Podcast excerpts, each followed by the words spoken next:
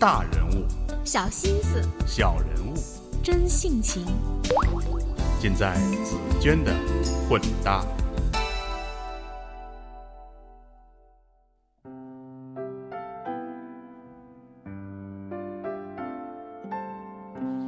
我是紫娟，各位好。通过浏览王天行的朋友圈，你是没有办法判断出他的真实年龄的，但他的专业素养却通过那些构图独特、色彩丰厚的古典美照片巧妙展露。在一张阳光穿过窗棂、铺满条纹地毯的图片旁，他这样描述：“这是我平时看书、喝茶、装老头子的地方。”但王天行其实是不折不扣的九零后。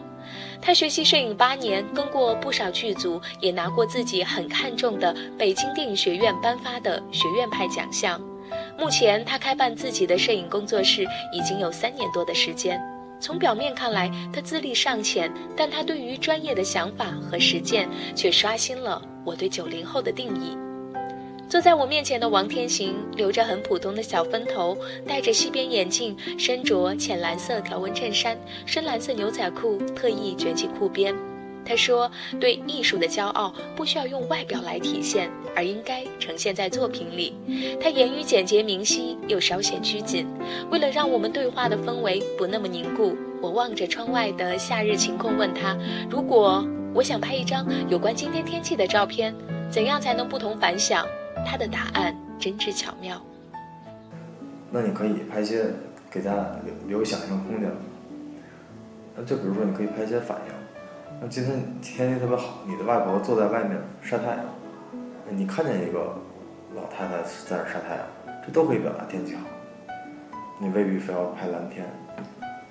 你要表表达你今天很累，你可以拍你身体的某一处的这个就是流汗的样子。你未必要拍拍一张穿上运动服在健身馆里边这种自拍，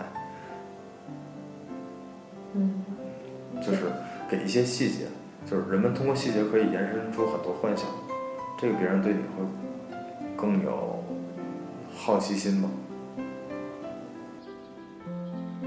让照片信息量更突出，让光影结构和人的瞬间凝固更有趣，还得注重观者感受。也就是说，内容精美和传播有效都是王天行用心探求的。于是我让他以晒娃狂魔父母们为例，谈谈如何做到以上两点。他从专业案例中引出自己的看法。老师去讲一个东西啊，就说，年轻的导演会经常犯一个错误，把自己的感情理解为观众的感情。就是导演对这个片中的某一个角色特别有感情，特别感动，一看见他就想哭，一看见他就想跪下。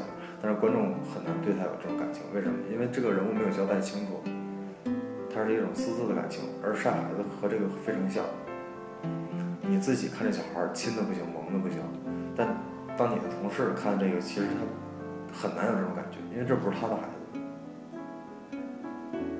就是说晒孩子的话，你一方面可以通过微信这种发朋友圈来记记录他的成长，另一方面你可以说把一些孩子比较有趣味性的东西分享给大家。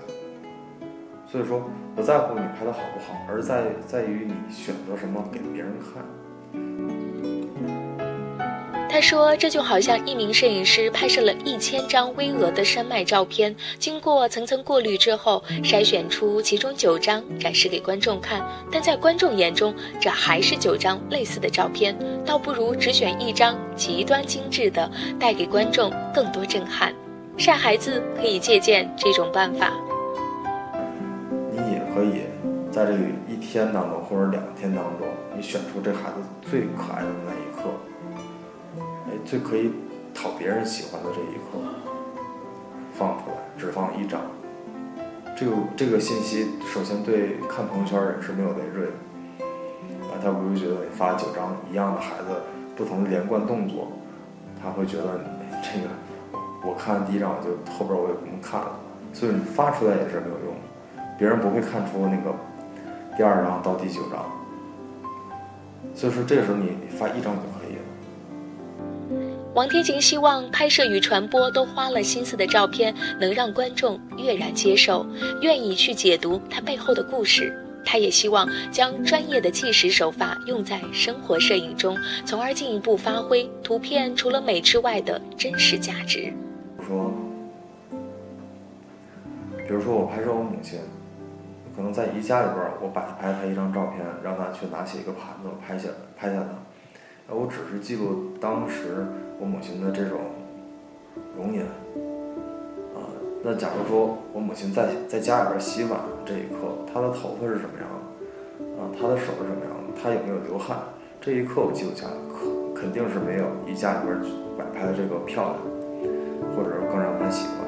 但是如果再过十年之后，我拿出这两张照片来说，那后者它的价值是远远大于前者，因为后者那个场景是真实。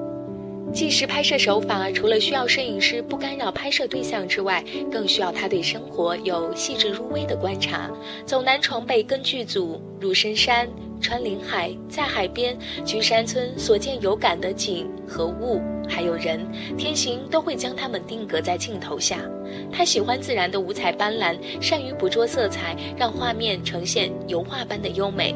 虽然黑白照片能让画面主题更加的突出，更有格调。但是他却只有在特殊情况下才拍摄黑白照片。彩色的话，我是觉得彩色可以给人更多信息。嗯，我不需要避开那些信息。呃，就比如说一个人他穿的衣服颜色，完全可以体现这个人的性格。一个天气的颜色也可以体现这个这个人在今天的这种状态。是蓝天和不是蓝天就是不一样，穿红衣服和穿蓝衣服也就是不一样，这些都是很重要的信息。呃，黑白对我来说可能更适合表现孤独感，我可能在某一刻我的工作生活中让我感觉到有一些无助。呃，比如有一张是一个海鸥飞在海平线上，然后是黑白的处理，海平线是很干净的，很很很直接的，很有界限的。包括一些风车，在这组照片里面都是黑白的，想表现出这种无助吧。天行说：“如今人人都可以随时随地拍摄照片，但照片的价值却开始涣散，不如胶卷时代那样珍贵。但作为科班出身的他，却始终不曾忘记拍摄的真正用意。”而天行的摄影工作室主要为高档酒店提供拍摄服务。作为摄影师的他，要求自己的着装和每次参加的活动要相称，而且拍摄动作要轻盈到不会影响活动当事人。这一点，他取经于国外摄影师。好吧，这期的内容分享就是这样。那下面我想说的是，在听了上期节目《穿越找回童年快乐》，我们能做到之后，丽格格说开头很有创意，但佳佳说萌化了的开头让他听着很伤感，因为如今身为会计的他，小时候的理想却是画家。我对他说，摩西奶奶八十岁才成为画家，他还有戏。好吧，这期的所有的内容分享就是这样，感谢你的收听。如果想要阅读这期节目的详细内容以及观赏王天行的精美照片，还请关注我的微信公众账号“紫娟的混搭传播”。如果喜欢这期节目，还请记得转发到你的朋友圈。拜拜。